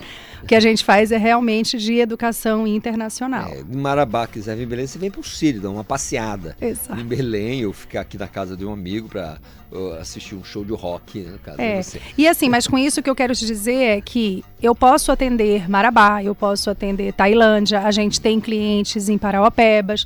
Então, pelo, pelo Pará todo, a gente consegue atender esses clientes de forma é, virtual ou até mesmo presencial. Márcia, curiosidade, hoje o intercâmbio, por exemplo, que você capitania, que você está à frente, enfim, você é especialista, é mais individual ou, ou familiar, coletivo? Qual, qual- qual a maior demanda? Os dois, mas a maior demanda é o individual É. ainda. É. É o individual a partir é, do programa de ensino médio. Né, e de, a partir dos 14 anos de idade, os camps que a gente tem de verão e de inverno. Então, por exemplo, agora em janeiro a gente tem grupo que vai sair até para Dubai. Então, são escolas que nos contratam e a gente faz o planejamento para que eles possam viajar juntos. Então, pela manhã eles vão ter aula, pode ser de francês, inglês, espanhol, dependendo da língua e do país que eles quiserem. E à tarde eles têm é, a interação com outras nacionalidades e passeios que eles têm pelo, pela cidade. Para deixar bem claro aqui para o nosso ouvinte, Márcia, esclarecer direitinho, é, qual é a agência que você é, representa, claro, e, e quais são os destinos mais é, acionados, é, solicitados? Então, a agência é o STB. É, os destinos, por incrível que pareça, para adolescente, é, agora, número um está a Inglaterra. Inglaterra. É, normalmente eles procuram por Cambridge, por Londres, por Oxford, Brighton. Ah, aparece lá na, na- na solicitação alguma razão especial para isso? Europa? Porque normalmente Estados Unidos, né? É, não, o que que acontece? Os Estados Unidos, ele está com um problema sério por conta de visto. Então, para a Inglaterra, eles não precisam de visto. Até você estudar até 180 dias, você não precisa de visto de estudante. Você vai com seu passaporte. Então, esse acabou ultrapassando. Até ano passado, nós estávamos com o Canadá, Estados Unidos em segundo lugar e Inglaterra em terceiro. E aí, a Inglaterra, esse ano, disparou na frente por conta do atraso de entrega de visto americano. E se ele não tem o visto americano, ele também fica um pouquinho mais dificultoso para tirar o visto canadense. Então, acaba que os dois ficaram prejudicados por essa questão burocrática de visto. Então a gente pode dizer que é uma, uma situação transitória, né? Essa questão da preferência pela Europa. Pelo, Pode, especialmente- pode, pode dizer. E aí, de repente, é, quando fazem essa questão do planejamento financeiro, que é uma das questões também é, que envolve o intercâmbio, às vezes eles se deparam com a moeda. E, óbvio, a libra é bem maior do que o dólar americano e que o dólar canadense. Né? Mas neste momento, por conta do visto dessa parte burocrática, a Inglaterra está em primeiro lugar. Márcia Hatt, você é especialista, então dê para mim e para os ouvintes do Conexão Cultura uma boa razão para a gente fazer um intercâmbio, seja lá onde for. Ah, isso aí vai melhorar a tua vida, vai melhorar teu currículo, essa questão da adaptação. Hoje em dia, muitas empresas, quando veem que você já fez o intercâmbio, você acaba se destacando, porque aquilo mostra que você tem a capacidade de adaptação, você tem uma qualificação melhor, significa que você é uma pessoa proativa, ou pelo menos espera que você seja. Então, essas são ótimas razões para que você possa procurar e fazer o intercâmbio. Tira aqui mais uma dúvida da gente, porque certo dia, e não faz muito tempo não, eu escutei de uma mãezinha maravilhosa, quando o assunto foi intercâmbio, ela disse, Deus que me livre e que me guarde. Aí eu falei, mas por quê? Ela falou, o meu filho ir para o Canadá, era Vancouver né, que está sendo discutido, Estados Unidos, Europa, o lance da família, né? Fica na família Sim, lá. sim. Negativo, mas de jeito maneira. Eu, foi uma, uma negativa assim que eu achei. é, tem alguma razão para ter essa preocupação? Eu não sei do histórico dela, tá? Acho De nenhum. repente, acho talvez que- ela nunca tenha feito É. e ela desconheça o que é o intercâmbio, porque essa negativa, ela mal sabe o quanto ela está prejudicando o filho dela. Porque imagina você ter a possibilidade de mandar o seu filho para morar fora, tudo que vai agregar na vida dele, no o amadurecimento pessoal dele, não só essa questão profissional. É, eu tenho dois filhos e os meus dois, graças a Deus, eu tive a possibilidade de, de irem. Os dois foram é, em seus primeiros intercâmbios para a região de Vancouver, no Canadá, por escolha própria. E depois o mais velho, esse ano, já foi fazer mais um intercâmbio em Barcelona. Eu e o meu marido, 50 a mais, acabamos de voltar de Londres. Então, é. E assim, você pode fazer a partir de uma semana. De repente, eu tenho uma semana de férias, duas semanas de férias, vamos fazer. Né? Vá ter essa experiência que você com certeza vai mudar essa visão. Maravilha. Márcia, é, como é que faz para a galera que está nos escutando aqui e o assunto é intercâmbio? Você já deu aqui várias dicas e a pessoa disse: tá legal, gostei, quero fazer. E aí, como é que faz agora? Bom, o primeiro passo é ele nos procurar ali na, na Benjamin, número 1485. É, nós vamos trabalhar com ele essa questão do destino, qual é o destino melhor para ele. É, muitos procuram pela questão financeira também, qual é o destino, entre aspas, mais barato que eu posso é, fazer o meu intercâmbio, o período. Então a gente faz toda uma sondagem para ser o melhor para aquele passageiro. E aí você falou, por exemplo, de casa de família. Hoje em dia ele tem possibilidade de ficar em residência estudantil, ele não precisa ficar só em casa de família ou na própria escola. Então a, a diversidade do intercâmbio hoje em dia é enorme. Tá, mas aí eu não sou baú, eu tenho que perguntar. Né? É, é, às vezes a pergunta é um tanto quanto delicada em função de ser, de ser um negócio. Mas é, histórico de problemas com, com o intercâmbio, tem? você vai ter, porque são seres humanos. Então, tanto da parte do aluno quanto da parte, por exemplo, eh, de quem recebe em caso de família. Porque é uma adaptação, você nunca viu aquela pessoa na vida. Então você precisa se adaptar. Às vezes a questão cultural, a gente eh, sai daqui, o, o mal planejado, por exemplo, ele sai daqui sabendo que ele vai enfrentar uma cultura diferente, mas ele quer levar a dele. Então ele quer comer o que ele come aqui, arroz e feijão, ele quer acordar e que alguém vai limpar o quarto e a cama dele, e não é dessa forma. Então é aí a Adaptação. questão, é a adaptação. É aí a questão do amadurecimento pessoal. Lá não tem empregada doméstica, lá você que tem que organizar, você que tem que ir atrás dos amigos, você que tem que se organizar. Então, essa organização gera conflito. Mas a questão de problemas com segurança não Ah, não, não zero. zero. É, zero. Maravilha. Graças a Deus, zero. Gra- graças a Deus, né? Que bom. Então, então, com relação a isso, quer dizer, a adaptação acontece aqui, né? Se eu o primo que mora lá no Paraná vem passar uns dias aqui em casa, ele vai sofrer para dedéu. Primeiro, ele vai estar Pela 40 língua. 45 graus abaixo da linha do Equador. Não. Pela língua, porque É. a gente quase fala que é uma língua estrangeira, né? É verdade. E aí ele vai, é, é, se não se adaptar, volta em três dias para casa. Exatamente. Possível, é o mesmo que acontece para quem vai fazer o intercâmbio. É, não tem jeito. Márcia Ratti, muito obrigado pela colaboração colaboração, essas dicas importantíssimas aqui para a galera que quer fazer um intercâmbio. Aliás, é, é uma necessidade, eu acho que é uma necessidade, né? Ter esse contato com outra cultura, com outro povo, com outro idioma, enfim, é muito legal. Obrigado, com um certeza. dia maravilhoso para você, tá bom? Obrigada para nós. Que beleza, 9 e 18. Música, informação e interatividade. Conexão Cultura. A composição é do Caetano Veloso e a música foi lançada em 1983. É ele, Caetano Veloso, Eclipse Oculto 918. Cultura FM.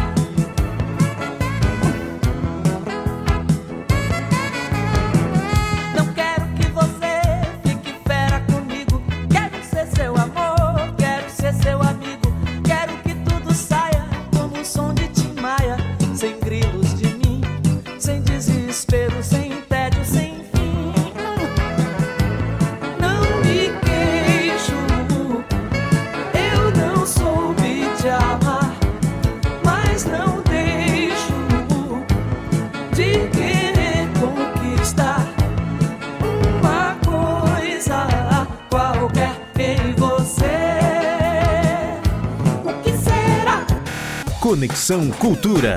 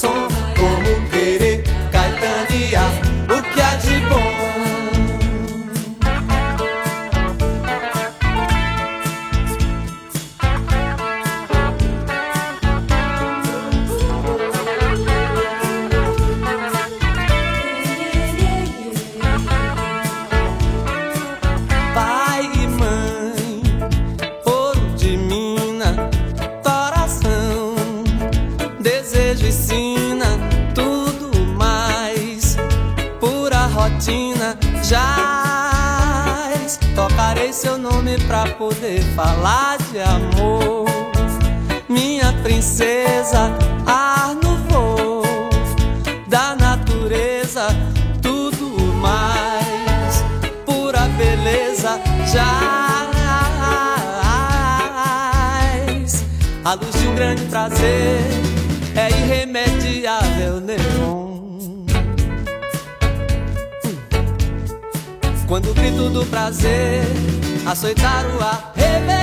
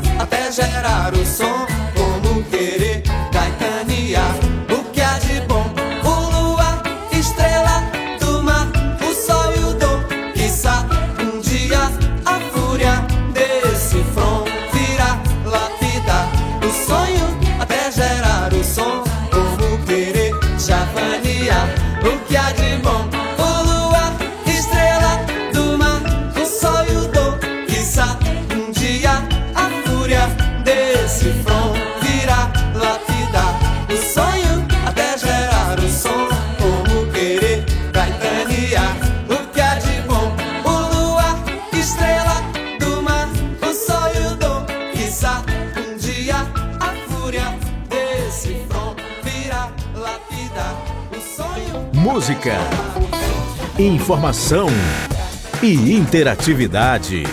Conexão Cultura. Tá aí, composição do Djavan, música do ano de 2009. Sina, antes Caetano Veloso, Eclipse Oculto. São 9h26. Informação no Conexão Cultura. Pois é, principalmente para os amantes da leitura. Pois vem aí o livro Fantasmas do Casarão. A obra conta com 40 histórias de fantasmas no Colégio Paz de Carvalho. Olha que interessante.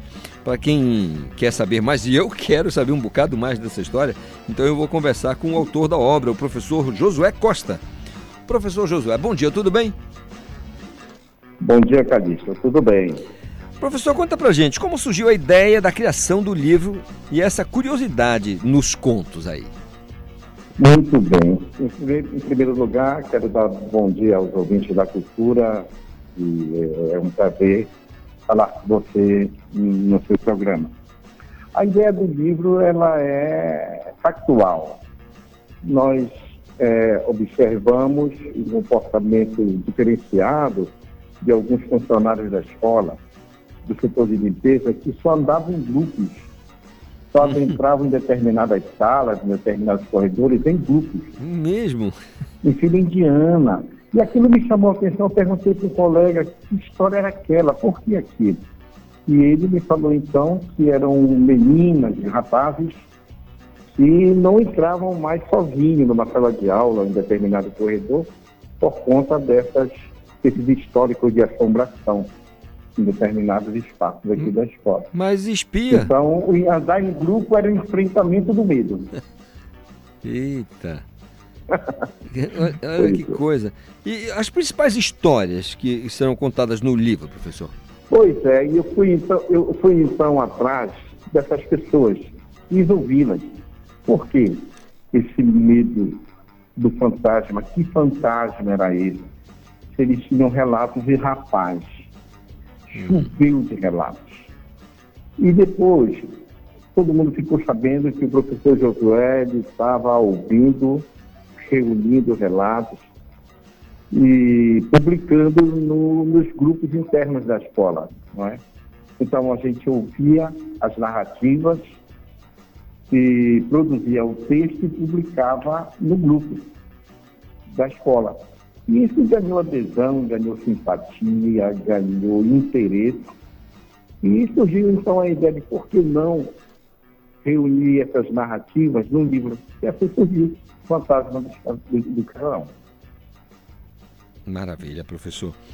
Ah, assim, se a gente buscasse por um objetivo central de- de- desse trabalho, dessa obra, qual que o senhor diria pra gente? Eu diria que é registrar a tradição através do entretenimento. Né? O nosso objetivo não é aterrorizar, não é amedrontar, por que não registrar através da literatura aquilo que se fala no corredor, Maravilha. aquilo que se compartilha nos campos, não é? Por que não eternizar essa linguagem oral numa obra escrita? Essa é, digamos, a ideia central. O lançamento já está rolando ou quando acontece? Olha, nós dependemos da editora da Alcide Jurandir, que está vinculada à imprensa oficial do Estado. Perfeito. Nós fizemos um boneco do livro e, e pedimos a impressão. Eles gostaram tanto da ideia e decidiram dar uma nova roupagem à obra, uma nova diagramação e coisa parecida. Maravilha. Então o livro já está no forno. Tá, tá no, a gente A pode dizer que está no forno, né? A previsão é de que ele seja lançado no final deste mês ou início de novembro. Olha aí, professor, já quero, já sou o 01 da fila, tá? Para comprar o livro. Ah, quero- terei o prazer de comparecer ao seu programa para levar uma edição autografada, Calixto. Maravilha, Não professor. Que beleza. Eu vou esperar. Aliás, nós já estamos esperando aqui o lançamento do livro para contar um pouco, eu- ler um pouquinho e contar um pouquinho das histórias. Professor Josué Costa, muito obrigado pela, pela dica e pela iniciativa de escrever o livro com essas histórias aí do Pai de Carvalho. Ótimo dia, professor. Obrigado, querido, mesmo. 9h31, intervalo, eu volto já. 93,7 Cultura FM.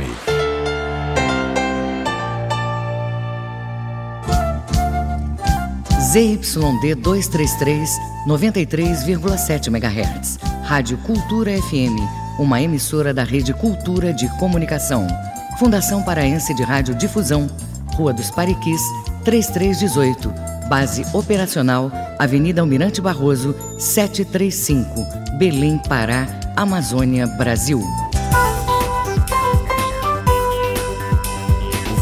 Voltamos a apresentar Conexão Cultura. Nosso Conexão Cultura desta quarta-feira. Quarta-feira é quando já bate aquele ventinho gostoso do fim de semana. Diz ele o Edgar Augusto, que está chegando agora para o quadro Coisas que eu vi. O Edgar Augusto, aqui ele conta histórias inusitadas. Vamos ouvir. Meus amigos da cultura, fala o Edgar Augusto. O grupo Gema, um dos mais importantes da música instrumental do Pará em todos os tempos. Nego Nelson, violão, Bob Freitas, guitarra, Dadadá Castro, percussão, Sajica, bateria e Kizangama, contrabaixo, o integravam. O Gema fazia concertos solo e ainda acompanhava ao cantor Walter Bandeira. Dentre um de seus raros registros fonográficos, está este Pouso do Pombo, de Nego Nelson. Já esta aí é de Kizangama, Maracatimbó. Curioso, curioso. O Gema, tão tradicional e festejado, jamais deixou um disco para a posteridade, não há nenhum. Mas nos anos 1980, gravou um prefixo e um sufixo para a programação da nossa Rádio Cultura. A emissora abria suas transmissões às 6 horas e as encerrava à meia-noite. Na entrada e na saída, se ouvia Barcarena, de Nego Nelson, Grupo Gema.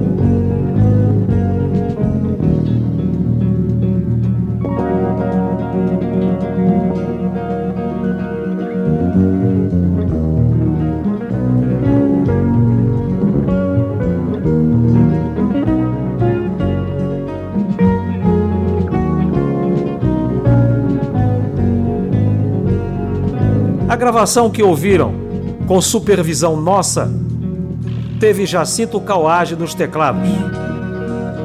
Eu estava lá. Eu vi.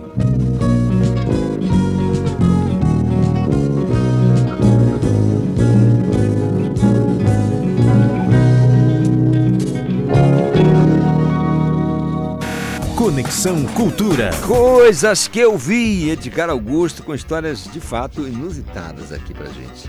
Só o Edgar, só ele viu. 9h36. Esporte no Conexão Cultura. É isso mesmo, Esporte Cultura começa às 1h15 da tarde. Aqui no Conexão Cultura eu recebo a Isis Bem, que vai dar pra gente os destaques do programa de hoje. Bom dia, Isis. Bom dia, Calixto. Bom dia a todo mundo que está escutando a Rádio Cultura agora.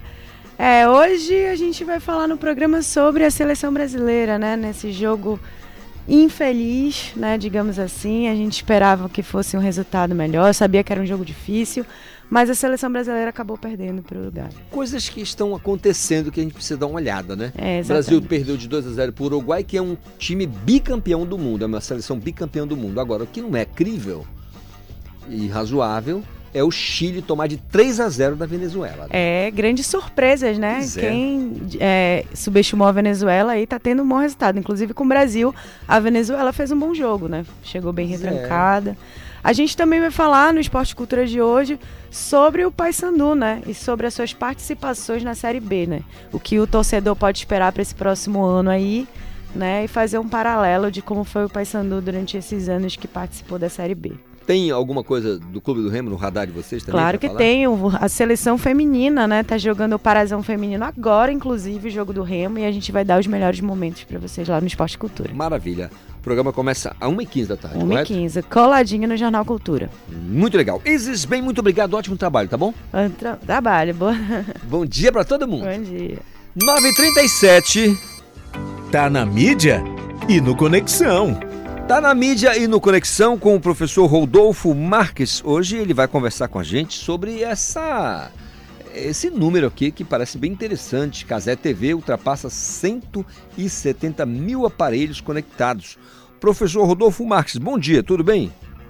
Bom dia, meu caro Calixto, bom dia, ouvintes da Rádio Cultura. De fato, né, esse case envolvendo aí o Casimiro Miguel, ele cada vez mais ganha números que saltam aos olhos, né? Ele faz sucesso já há pelo menos 3, 4 anos, né, dentro da Twitch, dentro do Facebook, dentro do YouTube, e criou aí nos últimos dois anos esse canal Casé TV, que faz transmissões de eventos esportivos. A ano passado fez muito sucesso com a Copa do Mundo, transmitiu 22 jogos, né? Os direitos foram comprados, foram cedidos diretamente pela FIFA, né, que organiza o evento, a Copa do Mundo do Catar.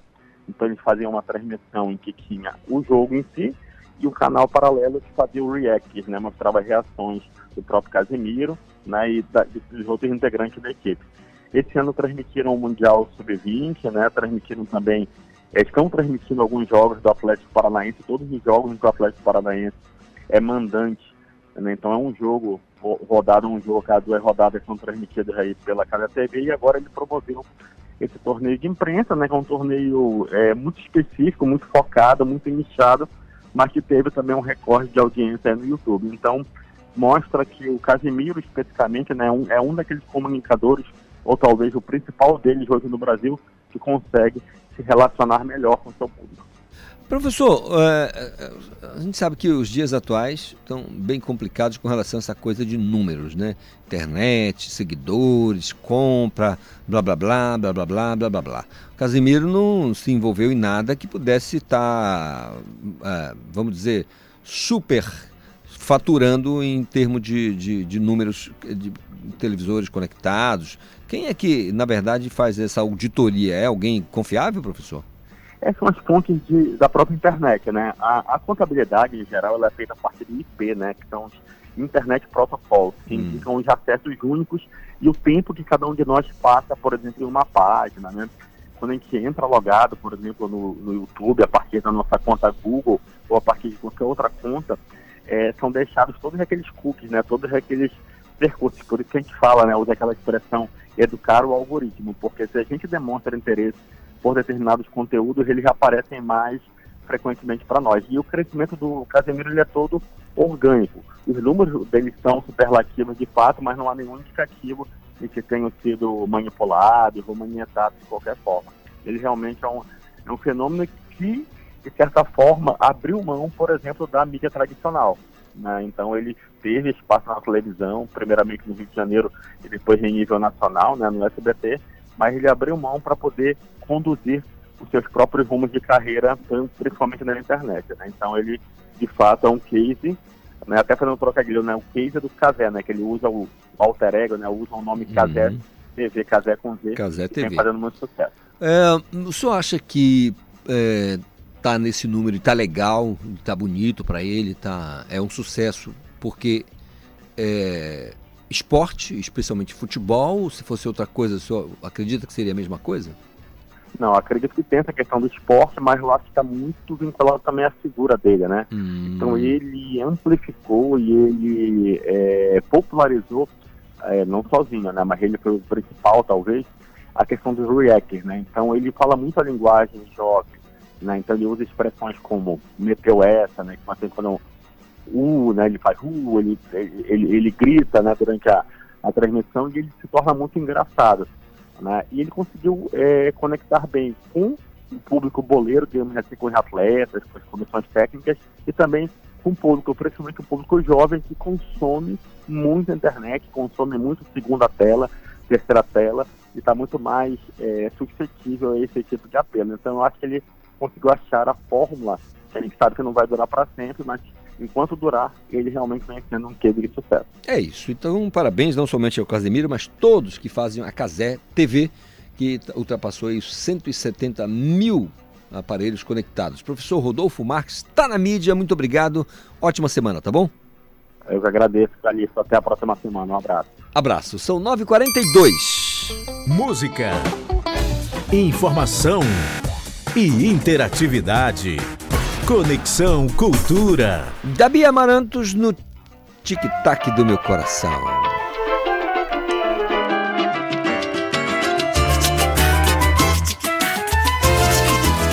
Cultura FM.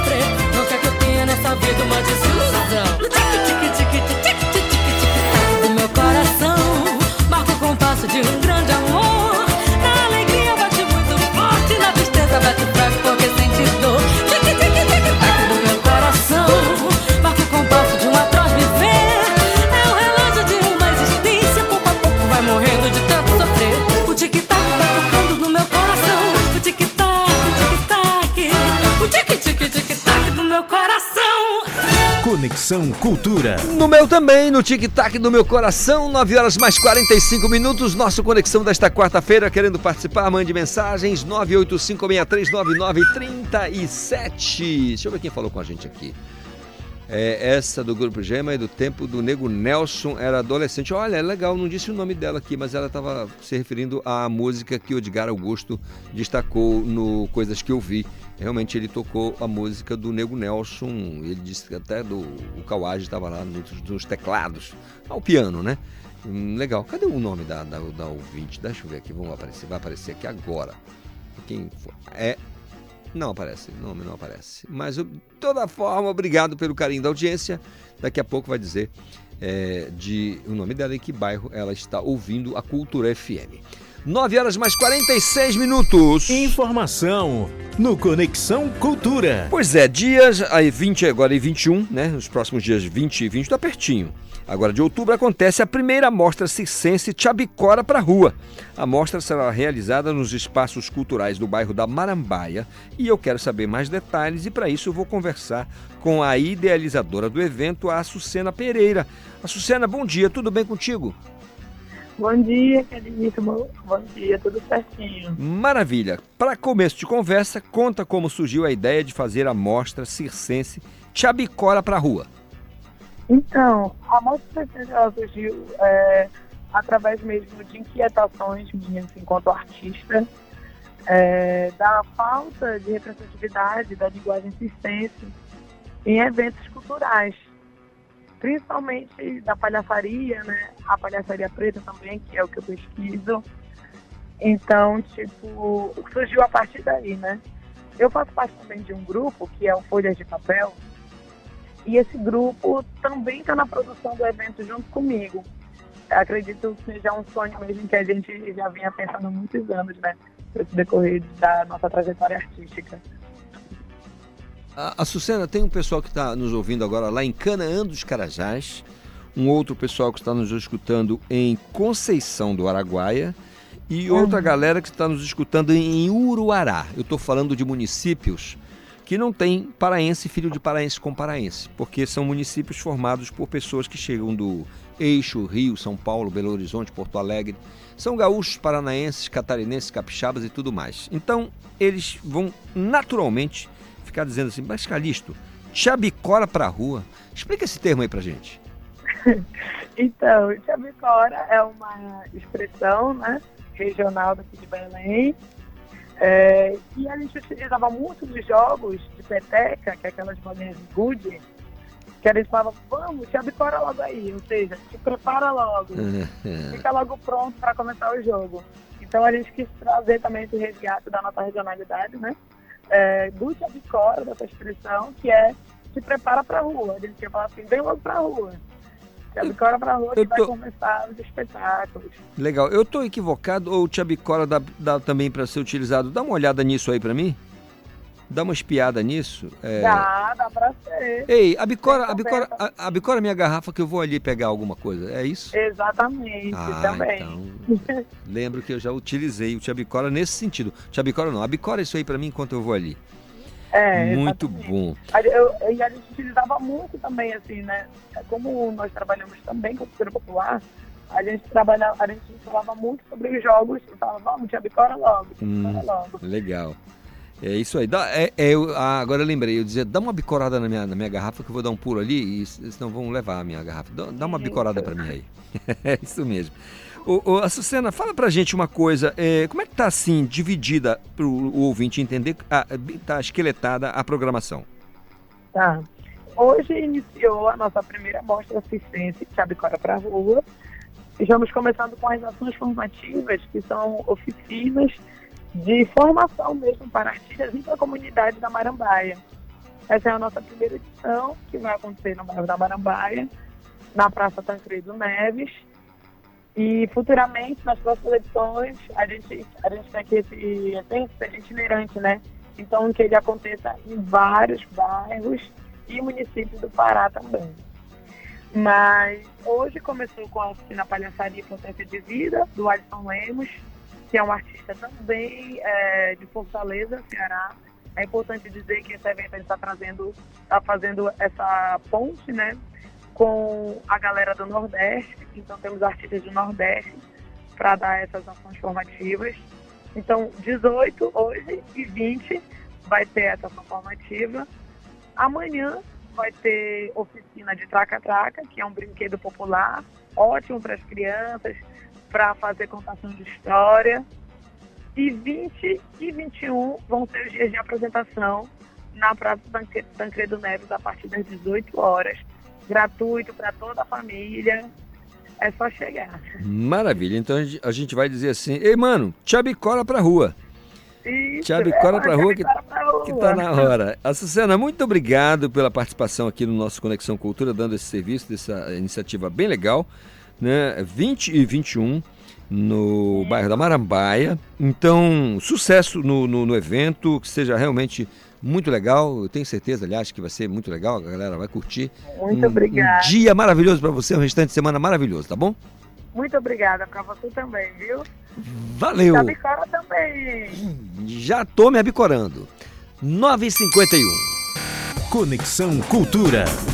Tá chegando a minha colega Joana Melo com os destaques do Sem Censura Pará, que começa a partir das duas da tarde na TV e Portal Cultura. Olá, muito bom dia, ouvinte do Conexão Cultura. Nos destaques do Sem Censura Pará de hoje, conferimos que o Ministério Público do Estado do Pará promove a Semana da Criança e do Adolescente com o tema O Impacto das Telas no Desenvolvimento Infanto-Juvenil. A promotora de Justiça da Infância e Juventude de Belém, Ioná Silva Nunes, é quem conversa com a gente. Tem paraense na Forbes. A professora Natália Guarino pesquisadora da área de zootecnia, está entre as 100 doutoras do agro. Ela conversa sobre o trabalho desenvolvido e a importância deste reconhecimento internacional. E divulgamos o Summit Eleições, programação em Belém que oferece workshops, palestras e outras atividades ligadas ao universo eleitoral. Os detalhes com Patrick Paraense e Juliano Salvarani da organização do evento. Não perca o Sem Censura Pará desta quarta-feira, ao vivo a partir das duas horas da tarde, pela TV, app ou portal Cultura. Valeu, Joana Melo. Portanto, a galera ligada aqui no Conexão não vai perder o Sem Censura Pará a partir das duas da tarde, TV e Portal Cultura, mas no aplicativo tá na palma da mão. É, o aplicativo é o nosso Cultura Rede de Comunicação. Combinado? 953. Música, informação e interatividade. Conexão Cultura. Tá aí destacando o trabalho do Manuel Cordeiro na parceria com Fernando Catatal quando o dia amanhecer.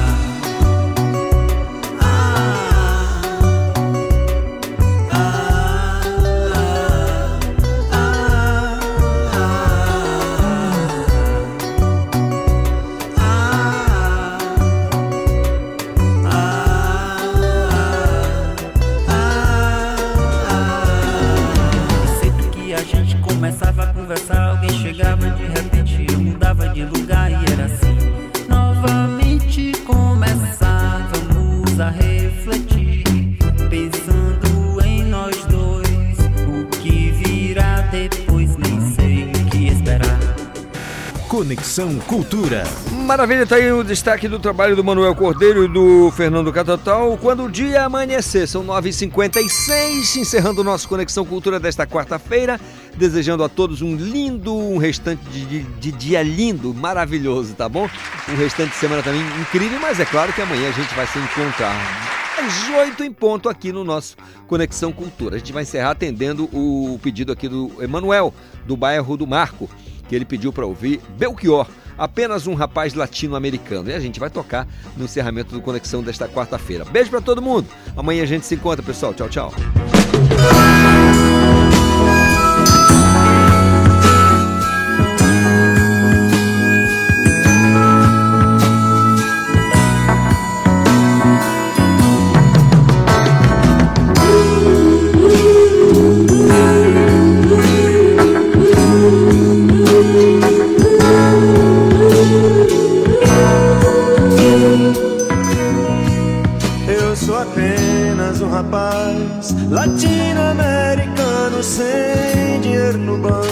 Sem parentes importantes e vindo do interior. Mas trago de cabeça uma canção do rádio em que um antigo compositor baiano me dizia: tudo é divino, tudo é maravilhoso. Mas trago de cabeça uma canção do rádio Em que um antigo compositor baiano me dizia Tudo é divino,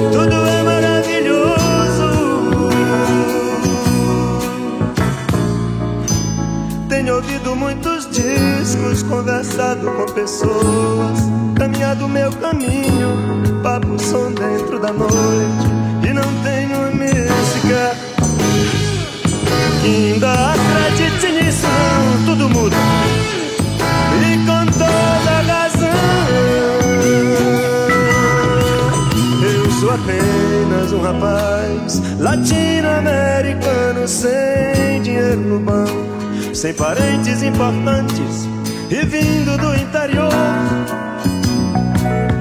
Mas sei que tudo é proibido. Aliás, eu queria dizer que tudo é permitido até deixar você no escuro do cinema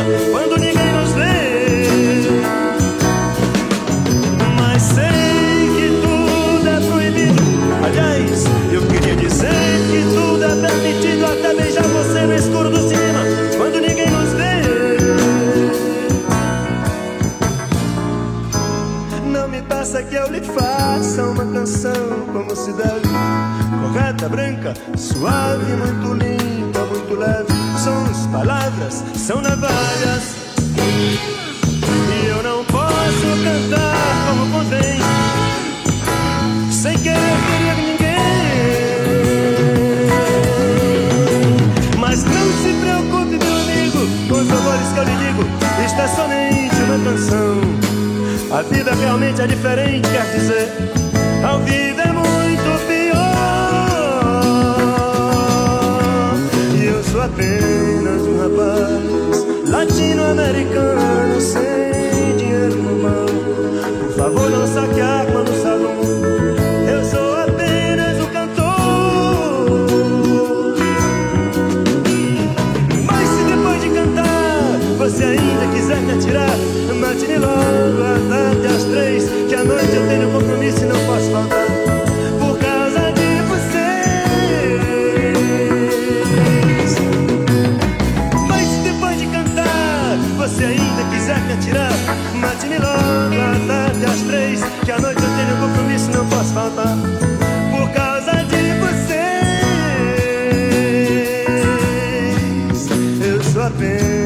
rapaz. Latino-americano sem dinheiro no banco, sem parentes importantes